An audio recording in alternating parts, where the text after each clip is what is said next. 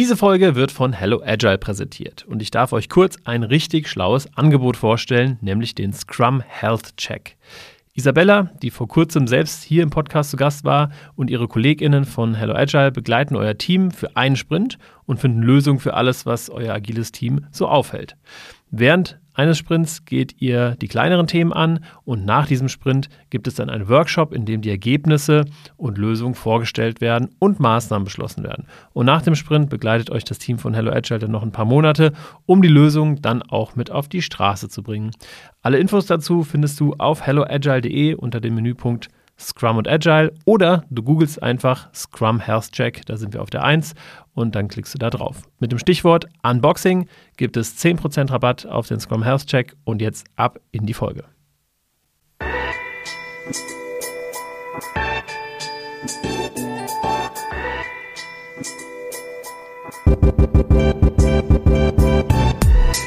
Hallihallo und herzlich willkommen zu Unboxing New Work, deinem Podcast für besseres Arbeiten. Mein Name ist David Hilmer und ich will herausfinden, wie zeitgemäßes Arbeiten Menschen glücklich und Unternehmen erfolgreich macht. Ich habe 2018 Hello Agile gegründet. Mit verschiedenen Ausbildungen, Beratung und Begleitung befähigen wir Menschen und Unternehmen auf dem Weg zu New Work und agilem Arbeiten. New Work ist aber komplexer als man denkt und daher möchte ich es mit ähm, euch erschließen. Heute aus der Perspektive Gesundheit oder besser gesagt Mental Health, also die psychische Gesundheit und zwar am Arbeitsplatz. Dazu habe ich mir eine absolute Expertin zum Thema eingeladen, nämlich Nora Dietrich. Sie ist Psychotherapeutin, äh, Mental Health Expertin und im Bereich New Work unterwegs, also der perfekte Gast. Und für sie ist Mental Health nicht nur ein Asset, für die Zukunft der Arbeit, sondern auch ein Motor für Kreativität, Wohlbefinden und Performance. Klingt ein bisschen hakelig, wahrscheinlich, weil ich es von ihrer Webseite aus dem Englischen ins Deutsche übersetzt habe. Aber da kannst du uns sicherlich gleich mehr zu sagen. Herzlich willkommen, Nora Dietrich. Du bist Psychotherapeutin, Mental Health Expertin, beschäftigst dich mit New Work und bist eine bekannte Speakerin. Wie bist du denn da eigentlich hingekommen? Das ist ja furchtbar viel, äh, was du erreicht hast. Erzähl mal so ein bisschen was über deinen Werdegang. Ja, der ist tatsächlich genauso ungradlinig, wie du ihn gerade vorgelesen hast. Also ursprünglich wollte ich immer Psychotherapeutin werden mit einer eigenen kleinen Praxis, am liebsten mit einer Therapiescheune, wo man ganz abgefahrene Sachen machen kann. Cool. Und habe dann aber irgendwann festgestellt, kommt vielleicht noch, wenn ich 50 bin oder so. ähm, der Traum ist noch nicht ganz versiegt, aber ähm, genau, ich habe dann irgendwann in der Therapieausbildung festgestellt, dass das kein Job ist, den ich 40 Stunden in der Woche auf die Art und Weise, wie er im Moment ähm, gedacht ist, machen möchte. Ja, mhm. dass dem das irgendwie nicht gerecht wird. Also man kann sich das so vorstellen, Vollzeit Psychotherapie bedeutet ungefähr 32 Patientinnen im, in der Woche zu sehen. Das heißt 32 wow. mal 50 Minuten plus natürlich alles, was da dran hängt, mhm. Anträge schreiben, Notizen machen und so weiter und so weiter. Das heißt, das ist ein sehr volles Leben, ein sehr intensives Leben, aber eben auch ein sehr einsames Leben. Also und auch belastend, oder? Alleine. Also du, du hast ja dann auch viel Leid von anderen auf den Schultern, dass du dann ja auch irgendwie mitnimmst? Ich weiß nicht. Ja, natürlich ist das so ein bisschen Teil unseres unseres Berufs, dass wir lernen, uns abzugrenzen, aber manche mhm. Geschichten kriechen einem natürlich mehr unter die Haut als andere. Mhm. Und es ist natürlich auch die Frage, was passiert noch in meinem Leben? Ne? Also wie stabil bin ich gerade selbst? Wie viel Zeit habe ich, das ähm, zu regulieren und irgendwie so, wir nennen das Psychohygiene zu betreiben. Ne? Das heißt mhm. sozusagen den inneren Container wieder auszuschütten und wieder Platz zu machen. Und mir ist da aufgefallen, dass ich eben auch noch so eine Ader habe, die kreativ sein will, die ein bisschen lauter sein will, die vielleicht mentale Gesundheit ein bisschen systemischer denken möchte. Ne? Also mhm. den Impact zu erweitern, raus aus dem einen rein eins zu eins rein in fast ja so ein bisschen gesellschaftlicheren Wandel und habe dann mehr oder weniger aus Versehen ähm, 2018 zwei Menschen kennengelernt, die Lust hatten, mit mir zu gründen die aus dem Bereich Marke kam, also Marketing und aus dem Bereich Lernen, also oh, viel ja. Trainings gegeben haben in Organisationen und gesagt haben, hey, wir brauchen irgendwie noch so diese Menschel-Komponente. Ähm, das heißt, alle ja eben sozialen Fähigkeiten, emotionalen Fähigkeiten und habe dann mit denen so eine kleine New Work Beratung gegründet damals mhm. ähm, und hatte von Tuten und Blasen überhaupt keine Ahnung. also sozusagen noch nie in einer, sage ich mal, normalen Organisation neben der Psychiatrie gearbeitet ja. ähm, und kannte mich auch noch nicht so intensiv damit aus, war aber super neugierig. Also das ist so eine Facette von mir, ist pathologische Neugierde ähm, und habe mich dann da total reingefressen und mit ganz viel Enthusiasmus äh, mir die Frage gestellt, okay, ich hatte immer wieder Menschen vor mir sitzen, die ähm, stark belastet waren durch den Arbeitsplatz, die sind, äh, sinnentfremdet waren, die ungesund geworden sind aufgrund ihres Berufes und ich dachte, okay, das muss man ändern können. Mhm. Und so haben wir dann angefangen zu beraten ähm, und ich habe irgendwann gemerkt, okay, das Thema mentale Gesundheit ist eigentlich das, worüber ich sprechen möchte. Und das war 2018, 19 war das noch nicht so äh, ein Hype. Also mhm. hat mir, um ehrlich zu sein, haben mir nicht so viele Menschen zugehört. Ähm, unter dem Deckmantel New Work ging das ein bisschen besser, aber unter dem wirklich Schlagwort Mental Health war es noch sehr schwierig. Und dann kam Corona und ich wurde irgendwie vom Zukunftsinstitut entdeckt als ähm, potenzielle Speakerin. Und die haben mich eingeladen, auf ihrem Future Day zu sprechen. Und da kam das Ganze ins Rollen. Also eigentlich war es, okay. waren es immer Menschen auf meinem Weg, die irgendwie angehalten haben, eine Tür aufgemacht haben und gesagt haben, okay, Nora, ich glaube, da steckt was in dir, mhm. was ich sehe, was ich selbst noch nicht gesehen habe. Und ähm, ja, seitdem, seit 2020 bin ich einzelselbstständig und mache das mit viel Liebe und vor allen Dingen im Fokus mentale Gesundheit. Stark, cool. Und ähm, du sagst es gerade, das Stichwort ist ja mentale Gesundheit, Mental Health. Was, was bedeutet das? Definier das mal so ein bisschen im Arbeitskontext. Ich glaube, die Idee ist, ähm, dass gesunde Arbeit im Prinzip das Fundament ist für all das, was wir eigentlich von Arbeit erwarten. Also Leistung, mhm. ne, Kreativität, Innovation, ähm, Gefühl von Zugehörigkeit. Und mentale Gesundheit ist eben mehr als nur die Abwesenheit von Krankheit. Also es geht nicht nur mhm. so sehr um psychische Erkrankungen, auch das ist Teil meiner Arbeit, darüber aufzuklären, das zu normalisieren und zu sagen, hey, wenn ungefähr 50 Prozent von uns im Leben irgendwann betroffen sein werden, dann werden äh, mindestens 30 Prozent davon arbeiten währenddessen, äh, mhm. wenn nicht sogar mehr. Das heißt, wahrscheinlich haben wir schon mit Menschen gearbeitet, die unter einer psychischen Erkrankung leiden oder wir arbeiten derzeit mit, de mit denen oder wir sind selbst betroffen. Das heißt, das ist ein Teil meiner Arbeit, aber es geht eben noch viel weiter auch in die eher präventive äh, Richtung. Also zu mhm. sagen, Gesundheit bedeutet, dass ich ähm, ein Gefühl von Sinnhaftigkeit habe, dass ich zurückgeben kann, ne, dass ich etwas mhm. Größeres bewegen will, dass ich mir Ziele setze, die größer sind als ich selbst und ich trotzdem irgendwie an mich glaube, dass ich das schon hinbekomme, mhm. ähm, dass ich gesunde Beziehungen bauen und aufrechterhalten kann und dass ich erstmal per se einen positiven Ausblick auf die Welt habe ne, und auf mich mhm. selbst.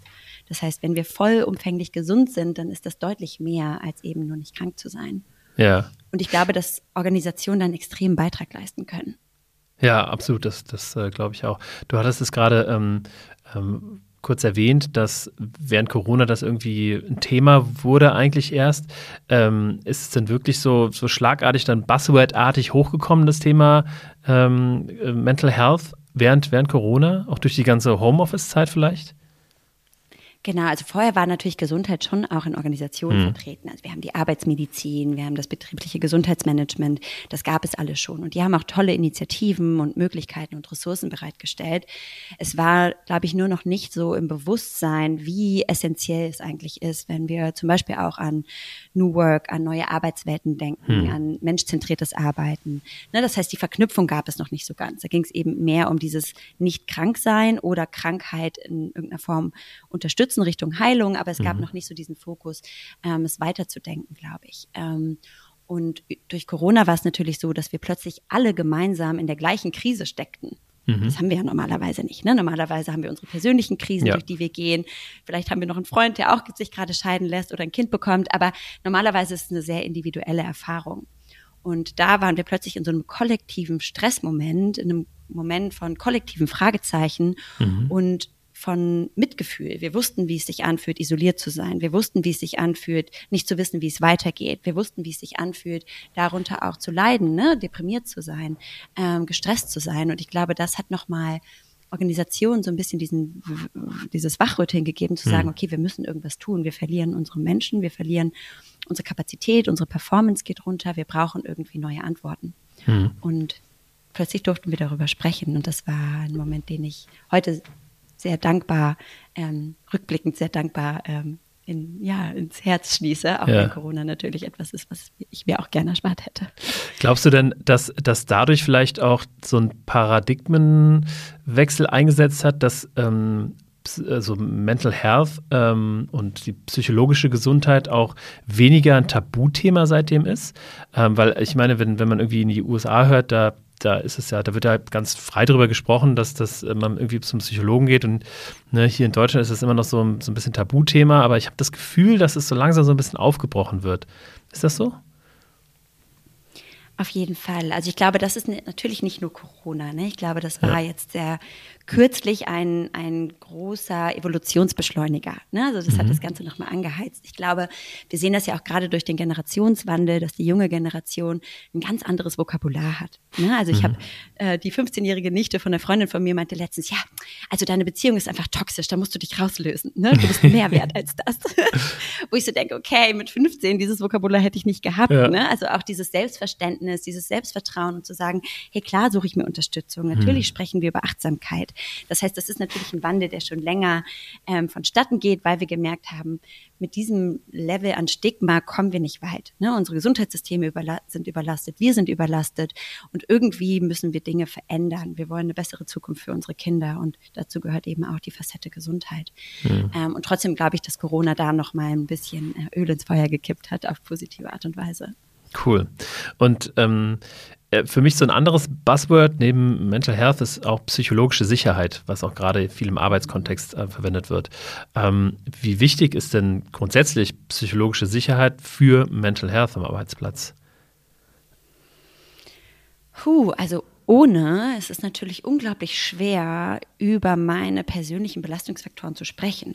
Ne, also wenn man sich jetzt vorstellt, ich arbeite in einem Team, wo alle sich zwar per Namen kennen und die Rolle kennen und wissen, was die, was die anderen vielleicht gut können, fachlich, ich aber überhaupt gar keine Informationen über den, deren persönliches Leben habe, mhm. wir uns nie darüber austauschen, was uns gerade bewegt, wie es uns eigentlich geht, dann ist die Wahrscheinlichkeit, dass ich denjenigen sage, dass ich eigentlich gerade durch eine Tiefphase in meinem Leben gehe oder besonders herausgefordert bin, es ist natürlich extrem gering, weil ich nicht weiß, was machen die mit der Information. Ist das mhm.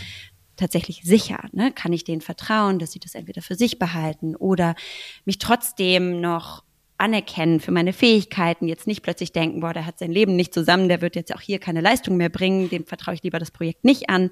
Na, also die Angst vor Diskriminierung ist extrem hoch und dann auch gerechtfertigt hoch ne, weil es natürlich immer noch viele Organisationen gibt, wo es dann doch irgendwie kritisch beäugt wird ähm, oder auch sich negativ auf die Karriereentwicklung auswirken kann. Ne, bis hin zur Kündigung. Also auch das erlebe ich mhm. immer wieder, wenn in meiner Zusammenarbeit mit Einzelpersonen, aber auch mit Organisationen, mhm. dass das Stigma einfach noch sehr stark ist. Das heißt, psychologische Sicherheit sagt im Prinzip, hey, du darfst erstmal sein, wer du bist. Und dazu gehört eben auch ähm, die verletzlicheren Anteile von dir, die Dinge, die nicht gut funktionieren, die ähm, Fehler, die Kritik, die du äußern möchtest.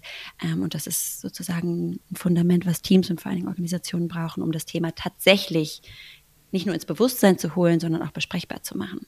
Okay, okay, okay. Ähm, nächste Frage, und da bin ich äh, sehr gespannt auf, auf, deine Sichtweise. Man sagt ja, vielleicht kennst du den Spruch, Culture eats Strategy for Breakfast.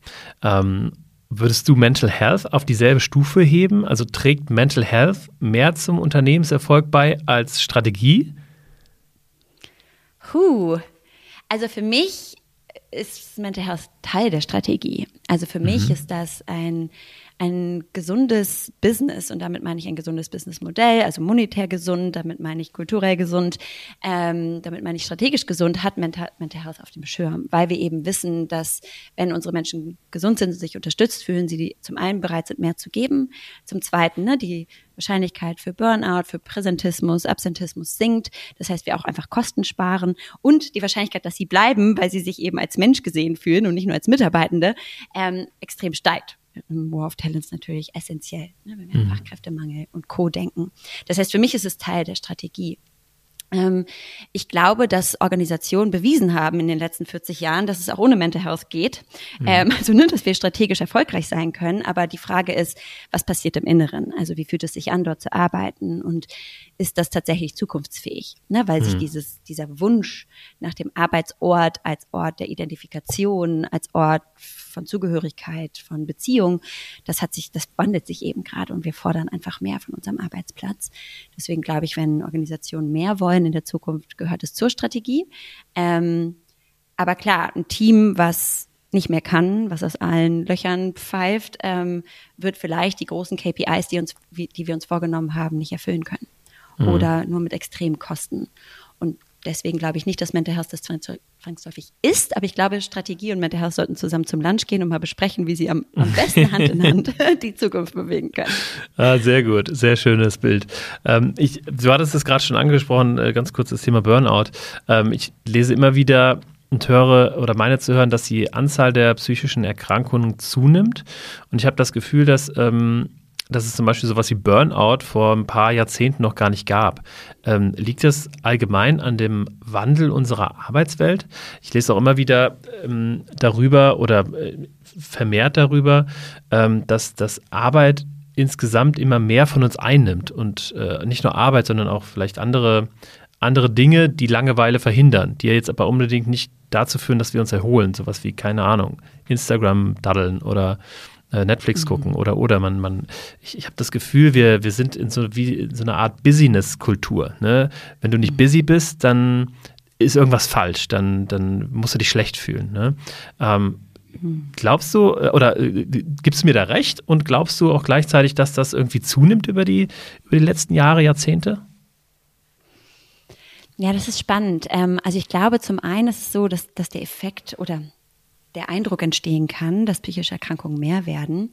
Ich glaube, dass es vor allen Dingen einfach mehr diagnostizierte psychische Erkrankungen gibt. Aufgrund mhm. der Stigmatisierung und aufgrund ne, dieser Bereitschaft, sich darum zu kümmern. Weil wenn wir jetzt mal an unsere Großelterngeneration zurückdenken, ich glaube, dass viele von denen posttraumatisch belastet waren nach dem Krieg. Ich glaube, dass viele von denen eigentlich depressive Episoden hatten oder ne, sogar schwerwiegende psychische Erkrankungen, die einfach nie in Worte gefasst wurden, weil es dafür entweder keine Zeit, kein Bewusstsein, keine Erlaubnis gab. Ne, das heißt, das ist schwer zu sagen, nehmen die wirklich zu oder es nimmt einfach die Sichtbarkeit zu. Und deswegen haben wir das Gefühl, es ist mehr geworden.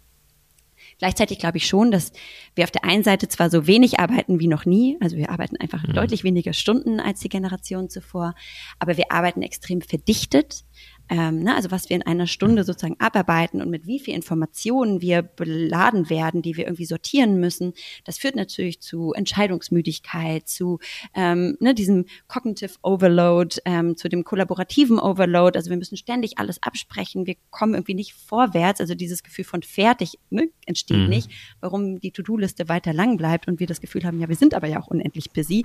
Und wann mhm. soll ich das machen, wenn ich es nicht jetzt mache?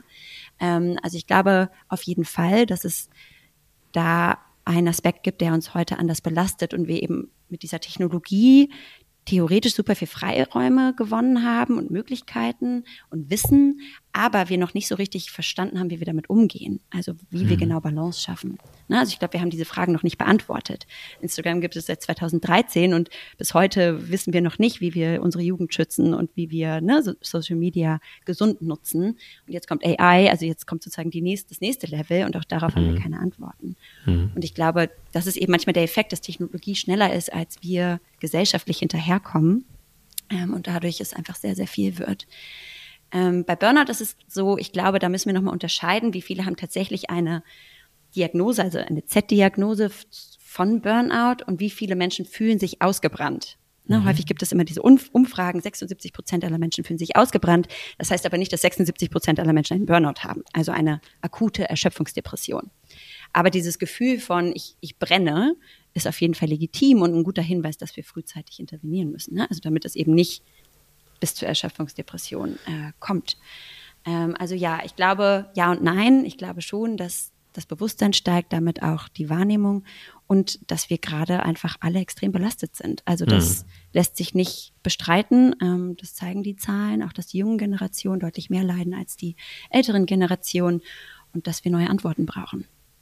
Was, was wären denn Antworten? Also was, was sind potenzielle Lösungswege aus dieser, ich finde dieses ähm, Wort gut, diese verdichtete Arbeit. Wir arbeiten zwar weniger als die Generation davor, aber das ist so verdichtet. Und ich meine, ich merke das jeden Tag. Ne? Ich komme aus dem Urlaub wieder. Gerade letzte Woche war noch irgendwie äh, das Leben locker so und jetzt äh, füllt sich mein Kalender und ich habe irgendwie, keine Ahnung, eine Viertelstunde Zeit, wo ich mir mal Mittagessen irgendwie reinschaufeln kann und die Hälfte noch im nächsten Termin und dann so, keine Ahnung, zehn Termine von Viertelstunde bis eine Stunde. Äh, man muss ganz schnell umschalten von dem einen Kundengespräch zu dem Mitarbeiterfeedback und dann wieder irgendwie noch was anderes wie kann man das entschleunigen? Ähm, ich glaube, dass wir heute noch versuchen, irgendwie Zeit zu managen. Ne? Wir sprechen immer von Zeitmanagement-Kompetenzen, Selbstmanagement-Kompetenzen und das ist alles wertvoll und ne, nicht, nicht, per se, nicht per se schlecht. Aber ich glaube, was wir nicht fragen ist, wie managen wir denn eigentlich unsere Energie? Also mhm. ähm, ich finde das Bild immer ganz schön vom Manager versus Maker Schedule. Ich weiß nicht, ob ihr das kennt, ne? aber der Manager Schedule sieht aus, wie du es gerade beschreibst. Das ist im Prinzip ähm, Termin an Termin an Termin an Termin. Mhm. Vielleicht dazwischen mal ganz kurz einen Moment, wo ich auf Toilette gehen kann und dann geht's weiter. Ähm, und der Maker Schedule ist eigentlich, dass der Kalender so frei wie möglich ist, damit ich Zeit habe, mich weiterzuentwickeln, Inspiration zu schaffen, ne? vielleicht ähm, in Gespräche zu tauchen. Also so ein bisschen, wie man sich das Leben von Autoren oder KünstlerInnen vorstellt ne? oder Designern, mhm. die einfach den ganzen Tag gestalten dürfen.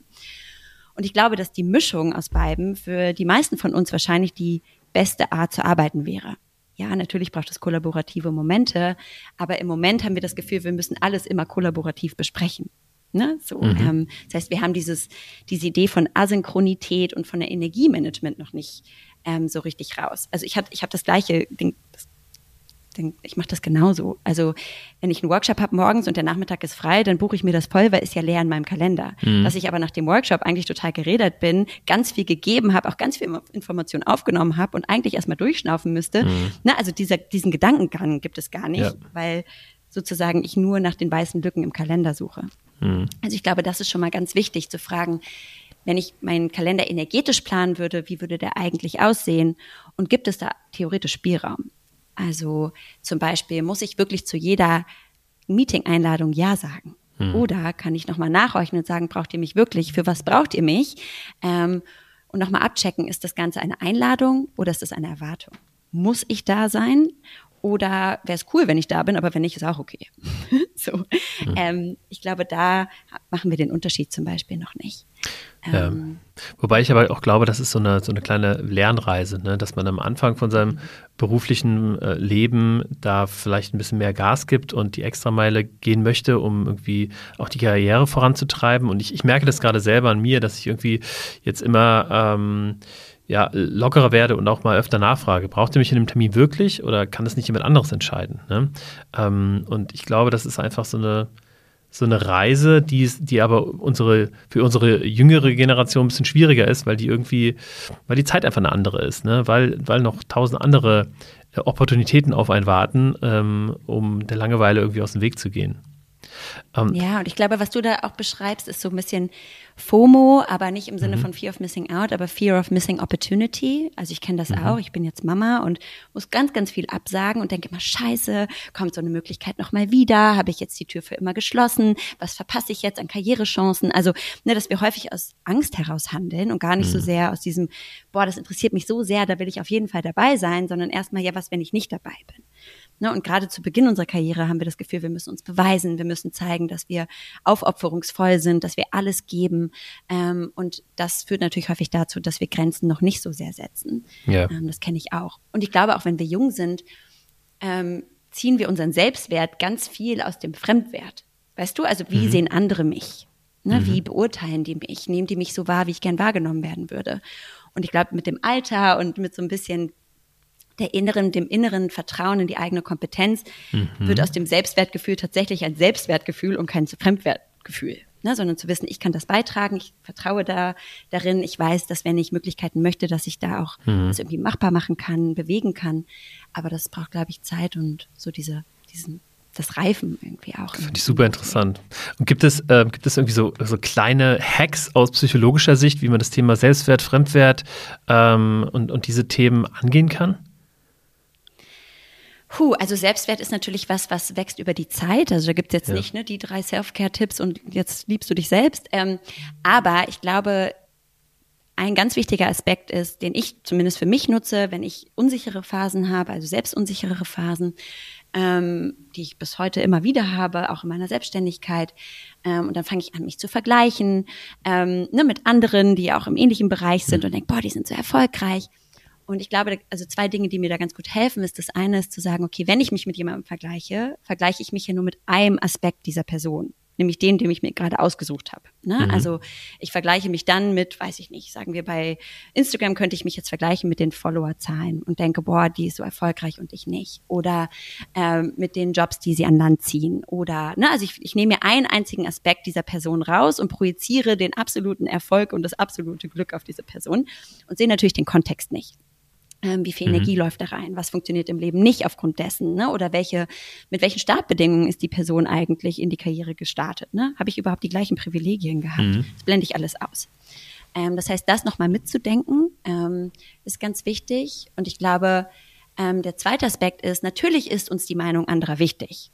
Wir sind mhm. soziale, ne, eine soziale Herde. Wir müssen irgendwie das Gefühl haben, die anderen sehen einen Wert in uns. Aber die Frage ist, wessen Meinung ist mir wichtig? Also ist mir wirklich die Meinung aller Menschen wichtig, die ich nicht kenne, die ich noch nie gesehen habe? Oder sind es ganz spezifische Menschen, sei es in der Familie, Freunde oder auch im Beruf, deren Meinung ich wirklich schätze? Ne? Also wenn mhm. jetzt mein Mentor sagt, hey Nora, da und da und da, ne, da könntest du noch dran arbeiten, hat das einen ganz anderen Wert, als wenn mir Hans-Jürgen auf LinkedIn schreibt, hey, sehe ich anders. Ne? Mhm. Und trotzdem nehme ich Hans-Jürgen vielleicht eher mit ins Bett sozusagen, also ne, grübelerisch, als ja. die, die Person, die mich wirklich kennt und die wirklich einschätzen kann, mit welcher Intention und Kompetenz ich mhm. agiere. Ne? Also das auch nochmal zu hinterfragen, ja, die Meinung anderer ist wichtig, aber wessen Meinung ist mhm. wirklich wichtig? Okay.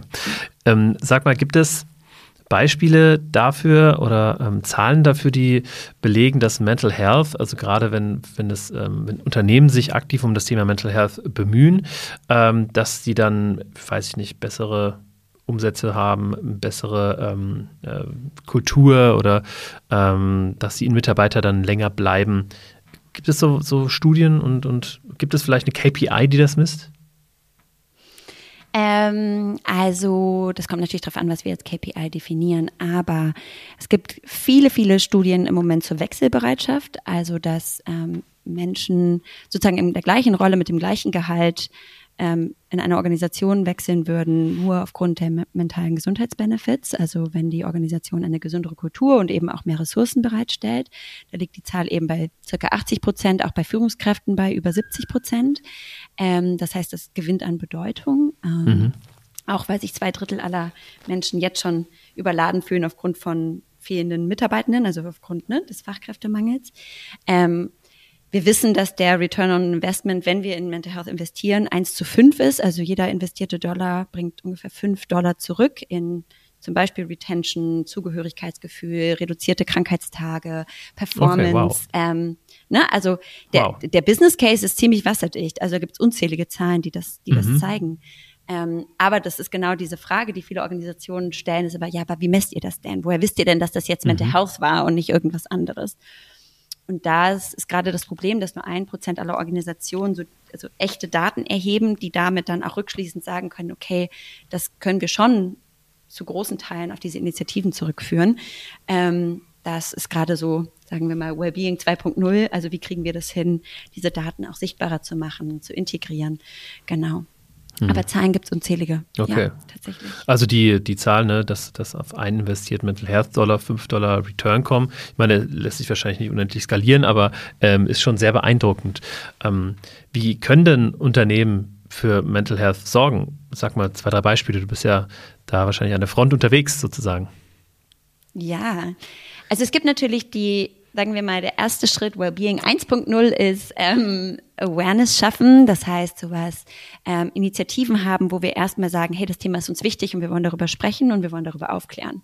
Mental Health Awareness Day zum Beispiel mhm. oder ähm, in irgendeiner Form ähm, zum Beispiel Mental Health First Aider auszubilden. Ne? Das heißt einfach Mitarbeitende, die Lust haben, sich dem Thema zu widmen mhm. ähm, und eben dort als erste Ansprechperson ähm, dann irgendwie auch unterwegs sind, so dass Menschen Vertrauenspersonen haben. Ähm, dann würde ich sagen, gibt es auf jeden Fall den großen Ressourcenballon. Also zu sagen, wir haben zum Beispiel ein ERP, ein Employee Assistance Programm, wo Menschen Coaching, Therapie wahrnehmen können, ähm, auf kurze Linie. Das wird von uns finanziert. Ähm, da können Sie vielleicht auch Workshops machen zu Themen wie Stress, Burnout, Kommunikation, was auch immer Sie gerade bewegt. Ähm, mhm. Und können das sozusagen extern in einem gesicherten Rahmen machen. Aber es, gibt, es, gibt es da schon, schon ähm, Konzerne wahrscheinlich äh, oder viele Konzerne, die sowas anbieten? Also, dass ich da arbeite ja. bei, weiß ich nicht, Bayer oder sowas und dann habe ich eine, eine, einen Ansprechpartner und da kann ich in meiner Arbeitszeit und im Rahmen meiner Arbeit irgendwie hingehen, wenn ich ähm, mentale ähm, Gesundheitsschwierigkeiten habe. Ja. Also okay. die meisten Organisationen haben sowas, also gerade mhm. die großen, ne, bei KMUs und Startups ist das manchmal noch nicht so aufgrund von, ja. von Budget, aber die meisten haben zumindest eine Notfallnummer, ne? also mhm. wenn es richtig kriselt. Ähm, und viele haben jetzt gerade nach Corona ähm, ERPs integriert, deswegen sind die Mental Startups aus dem Boden geschossen wie Pilze. Mhm. ähm, weil da auf einmal dieser Need da war. Mhm. Ähm, genau, das ist, glaube ich, noch relativ einfach, weil das sind so Undock-Momente. Ne? Ich habe die Headspace-App zum Beispiel und dann habe ich ein ERP, wie like man das? Ich habe irgendwie so ein Sammelsurium an Ressourcen, die Mitarbeiter anonym wahrnehmen können, wo sie mit niemandem sprechen müssen mhm. Ne? und das aber finanziert wird. Und für mich geht es jetzt im nächsten Schritt aber vor allen Dingen darum, diese Kompetenz nach innen zu holen. Also zum einen Führungskräfte auszubilden, weil die einen immensen Impact haben auf unsere mentale Gesundheit, sowohl nach oben abpuffern können, als auch nach unten sozusagen ähm, einfach Fürsorge betreiben können, ne? Ja. Sprachrohr sein können, ähm, Anpassungen machen können im Alltag, damit die Belastung sinkt. Mhm. Ähm, aber die brauchen Training dafür. Haben sie mhm. nicht. Und die müssen lernen, wie kann ich auch selbst gesund arbeiten und als Vorbild vorangehen und als Organisation tatsächlich strukturell zu denken. Ne? Also wie müssen wir unsere, unsere Projektstrukturen aufbauen, unsere KPIs planen, wie denken wir Kultur, Employee Experience, also da, ne, da mischt es sich dann schnell mit Arbeitsweisen, mhm. Work Design, New Work ähm, und Employee Experience. Also da ne, kommen die Dinge zusammen und zu fragen, wo findet Gesundheit statt, an welchen Schnittstellen. Hm. Ähm, und das ist tatsächlich wirklich Organisationsdesign. Hm. Das machen bisher die wenigsten. Okay, okay. Jetzt vielleicht nochmal ein noch konkreteres Beispiel. Ähm, also mhm. ich arbeite gerne äh, und recht viel und nehme die Arbeit dann auch oft äh, mit nach Hause. Außerdem bin ich Papa von einem Sohn. Äh, der Hanno ist zwei Jahre jung und fordert unsere kleine Familie dann doch sehr ordentlich. Ähm, und ich fühle mich oft gestresst gestresst, ähm, auch weil ich ein Unternehmen mit 25 MitarbeiterInnen verantworte. Ähm, wie kann ich oder wie können Zuhörer in einer vergleichbaren Situation ähm, an ihrer persönlichen Mental Health arbeiten? Mhm. Also ähm, das kommt natürlich so ein bisschen drauf an. Es gibt keine One-Size-Fits-All-Lösung. Ne, das haben wir, glaube ich, gemerkt, als Meditation so ein Hype war und viele mhm. Leute gesagt haben, damit kann ich überhaupt nichts anfangen. Mhm. so.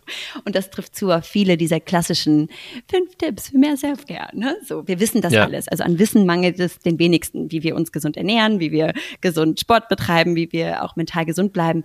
Ne? Also diese Liste von Tipps, darum geht es weniger. Ähm, ich glaube, die Frage ist, wie komme ich in die Umsetzung?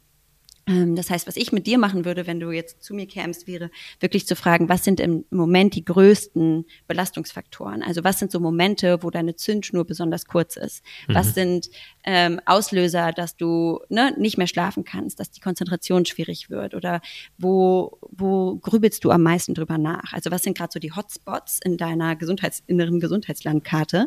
Ähm, und was ist der Kontext des Ganzen? Und dann zu gucken, was sind spezifische Lösungen dahinter. Okay. Mhm. Ähm, was mir wichtig wäre, ist, glaube ich, dass du eine, eine hoffentlich im Job eine Möglichkeit hast, das mit dem Team zu besprechen. Also gerade als mhm. zum Beispiel arbeitendes Elternteil zu sagen, hey, bei uns zu Hause ist gerade terrible too. Ne? Das heißt, äh, wenn ich zu spät komme, liegt es daran, dass ich jemanden in die Kita ziehen musste. Ähm, wenn ich ne, mich nicht konzentrieren kann, dann liegt es daran, ne, dass irgendwie die zwei gerade beim Arzt sind und ich nicht weiß, was passiert. Also, mhm. dass wir anfangen, diese Grenzen zwischen Privat und Arbeit so ein bisschen verschwimmen zu lassen im Sinne von, ich weiß mehr über dich. Ne? Weil wenn du gestresst zum Job kommst und guckst irgendwie grimmig und du bist kurz angebunden und ich weiß überhaupt nicht, was passiert, nehme ich das als Teammitglied vielleicht persönlich und denke, okay, was habe ich falsch gemacht oder ne, mhm. bist du irgendwie wütend auf mich? Also es fangen so, ne, wir beeinflussen uns gegenseitig ähm, und das können wir schnell unterbinden, indem wir uns ein bisschen besser abholen.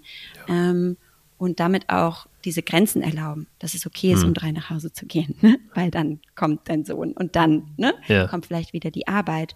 Ähm, aber ich glaube, diese soziale Komponente nicht zu unterschätzen, ist total wichtig. Hm. Wie, äh, wie viel arbeitest denn du und wie sorgst du für deine Mental Health? Oh, ich bin ein, also auf jeden Fall ein ähm, wie sagt man, äh, remittierter Workaholic. Ähm, also ich bin da auch so, ähm, auch typisch Psychotherapeutin übrigens. Ja. Wir alle arbeiten sehr viel und hart. Ähm, also im Moment ist es einfach so, dass durch meinen kleinen Sohn, der zehn Monate alt ist, ich wenn ich am Tag drei Stunden arbeite, dann ist das ein richtig guter Tag, also dann Vollzeit ja, ja. sozusagen.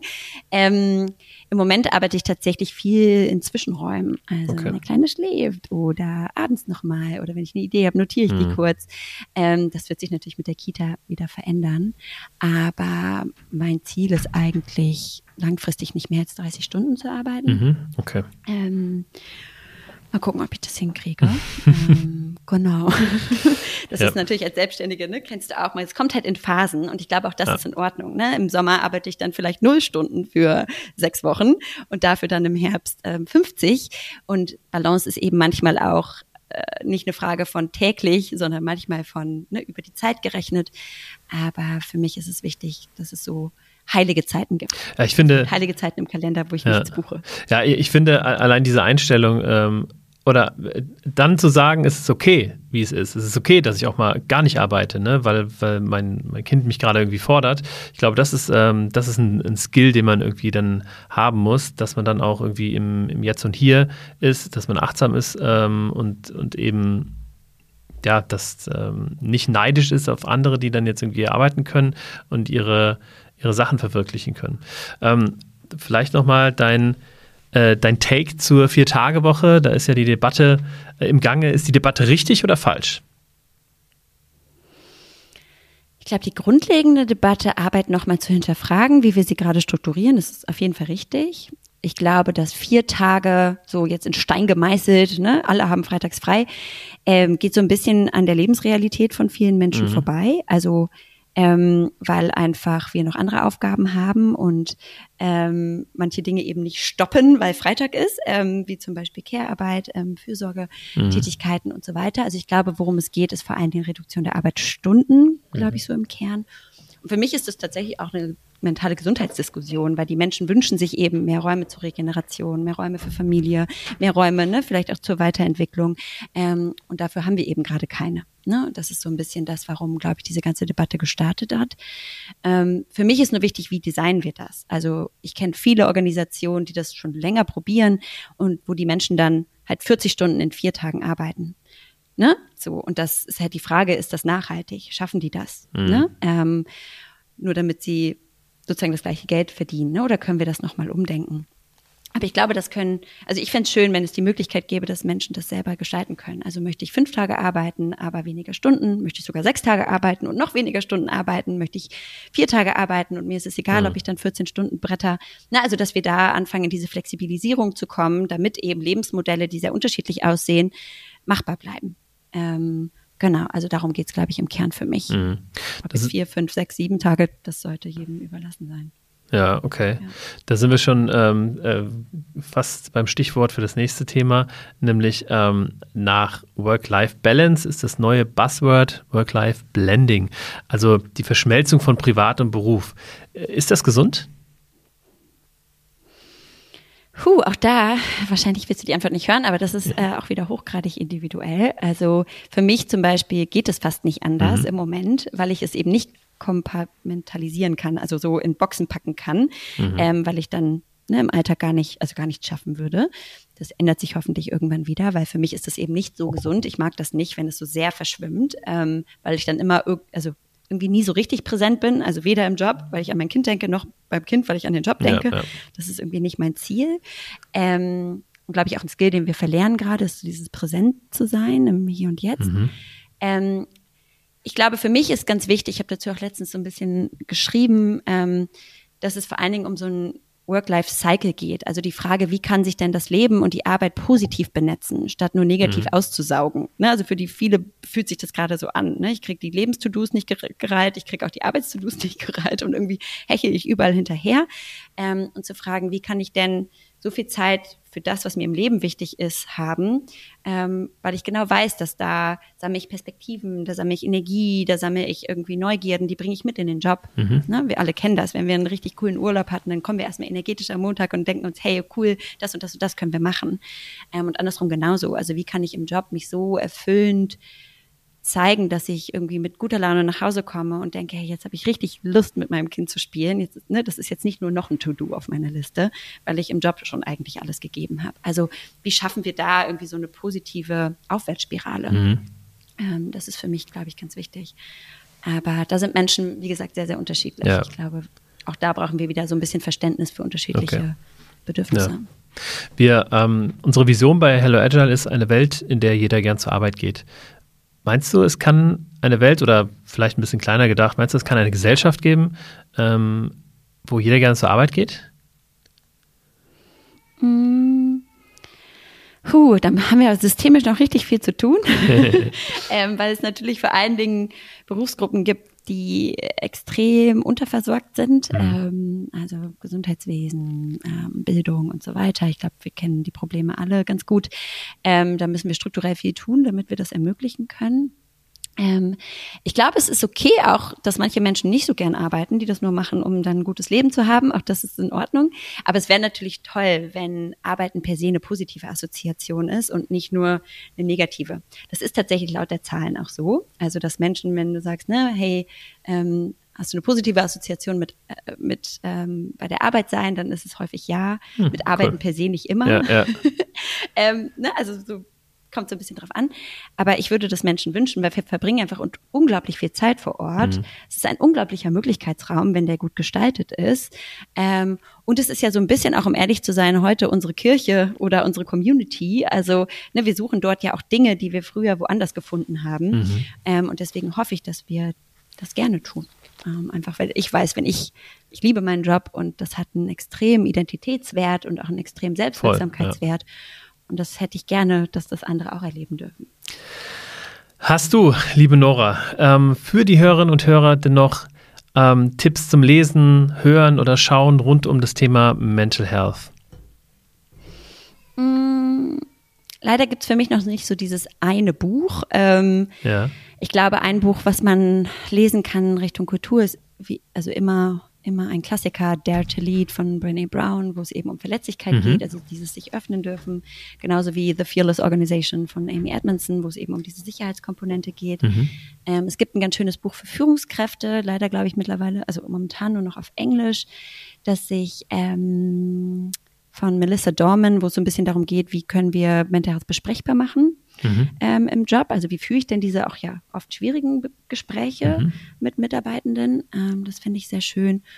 Und jetzt kommt bald ein neues Buch von Karin Lausch zum Thema Vertrauen. Uh, Trust Me heißt das. Das kommt im Oktober raus. Da durfte ich auch einen kleinen Beitrag zu leisten. Ach, stark. Wo es wirklich okay. nochmal um ja, wo es irgendwie nochmal so um Vertrauen geht, ja. ne, auf allen Komponenten. Also Richtung Transparenz, Richtung Vertrauen natürlich in der Beziehung, Richtung Urvertrauen.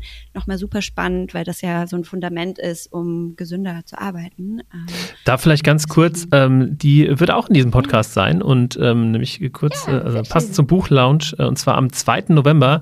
Also liebe Hörerinnen und Hörer, äh, packt euch das schon mal in den Kalender. Da ist nämlich die OKR Open, ähm, ein, eine Online-Konferenz rund um Objectives und Key Results. Und da gibt es eine kleine äh, Live-Podcast-Sendung ähm, zum Thema Vertrauen. Mit Karin. Cool. Ja, siehst du? Genau. Das sind auf jeden Fall so, so cool. Klassiker, ja, ja würde ich sagen. Und Super. auf LinkedIn gibt es auch ein paar ganz gute Kurse. Ähm, kann man mal durch durchklicken zum Thema mentale Und vor allen Dingen so und. Und vor allen Dingen gibt es auf LinkedIn dich, liebe Nora. Also ähm, vernetzt euch ja. gerne und folgt Nora Dietrich auf LinkedIn. Du bist auch recht aktiv. Ähm, vielleicht ähm, noch dann als letzte Frage ähm, ergänzend, wo kommt man denn sonst mit dir in Verbindung? Außer auf LinkedIn, wer, äh, wie kann man dich anschreiben, wenn man äh, rund um Mental Health irgendwie ähm, Unterstützung möchte, braucht? Auf jeden Fall über meine Webseite, die immer nur noch auf Englisch ist, weil ich noch keine Zeit hatte. Ähm, apropos äh, Business Management. Ja. Aber ähm, genau, da gerne über das Kontaktformular und sonst ist LinkedIn tatsächlich die, die beste Adresse. Ja. Okay, sehr schön. Ja, liebe ähm, Nora, vielen Dank, dass du äh, heute zu Gast warst. Ähm, ich fand das Gespräch unheimlich ähm, wertvoll und habe ganz viel mitgenommen. Äh, ich glaube, ich werde es mir sogar nochmal anhören und mir noch ein paar Sachen rausschreiben, weil ich fand da wirklich ganz viel ähm, tolle, wertvolle Sachen ähm, dabei. Liebe Hörerinnen und Hörer, ähm, ich hoffe, euch hat es genauso gut gefallen und ihr seid beim nächsten Mal wieder mit dabei. Ähm, das nächste Mal geht es um ja, jetzt äh, stehe ich auf dem Schlauch, aber morgen ist das Interview. Ein, spannendes Thema auf jeden Fall. Das ist ein super spannendes Thema. Workspaces, ja, New Workspaces, genau. Da habe ich den ähm, Co-Autor vom Standardwerk ähm, von Dark Horse ähm, Workspaces am Start. Ich hoffe, ich habe das äh, aus dem äh, Kopf richtig gesagt. Ist auf jeden Fall wieder eine spannende Folge. Dir vielen Dank, liebe Nora. Schön, dass du dabei warst und ähm, bis bald, hoffe ich. Ja, vielen lieben Dank. Macht's gut. Ciao, ciao.